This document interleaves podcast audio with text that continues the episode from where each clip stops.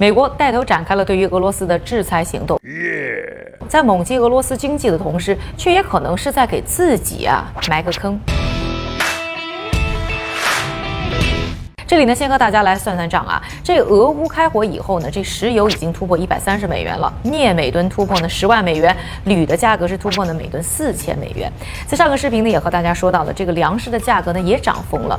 就这样啊，在一个呢大宗商品各个创下历史新高价格的同时呢，也就意味着全世界的货币它都在集体贬值，因为所有货币，包括美元在内，它的实际购买力呢，同时都在大幅度的缩水。美国的物价再不下调，估计我们家连鸡蛋都吃不起。而当呢全世界都在被大宗商品卡脖子的时候，谁掌握了大宗商品稳定的定价权，可能也就意味着在未来有更强的货币话语权。有话语权就那么重要啊？可不咋的，你说。瑞信的短期利息策略全球主管，也是金融危机时的联储官员佐尔坦波兹呢，在三月七日就发过一篇报告。这报告一上来啊，就表示这场危机可能将是新的货币系统的开端。在他眼中呢，就是布雷顿森林体系的三点零时代。我们呢将看到呢，东方围绕大宗商品的货币们，特别是人民币的崛起，削弱呢美元、欧元的主导体系。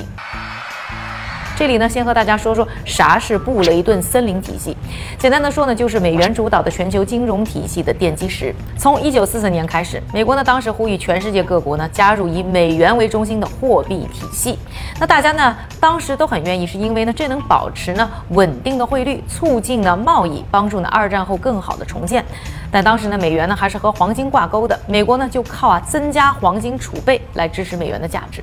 大家呢看着觉得挺靠谱，什么世界银行。啊，IMF 啊等等，现在大家都很熟悉的国际金融组织啊，都是在建立布雷顿森林体系的时候呢建立的。但是呢，随着国际经济和贸易的高速发展啊，这个系统呢就开始暴露自己的 bug，美元呢遭遇了危机。于是，在一九七三年的美国决定呢，美元放弃和黄金挂钩。于是啊，布雷顿森林体系的一点零时代呢就此结束了。但是呢，美元的霸主地位不变，就进入了二点零时代。国际汇率呢进入浮动市场。按波萨的说法，这个时期啊，美元的价值呢靠的是内部资金，或者说呢美国国债做背书。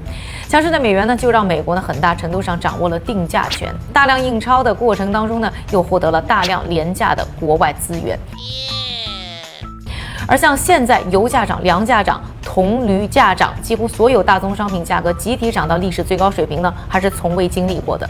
紧接着呢，将有大量的机构需要追加保证金，甚至爆仓。而联储呢，面对高物价的压力，又很难靠印钞来填洞了。整个美元、欧元的金融体系的稳定就可能会被挑战，而货币价值的崩塌，定价主动权就会慢慢消失，而这货币的威信也就不在了。但没有加入制裁大军的中国，却可能呢保持呢低价大宗商品的渠道，这必然也将有利于人民币的稳定和强势，可能呢是这当中最大的受益者。如果这一切真的发生呢，将可能是美国或者说拜登政府呢最大的失算，也是呢美国霸权最大的威胁。大家怎么看？欢迎留言告诉我。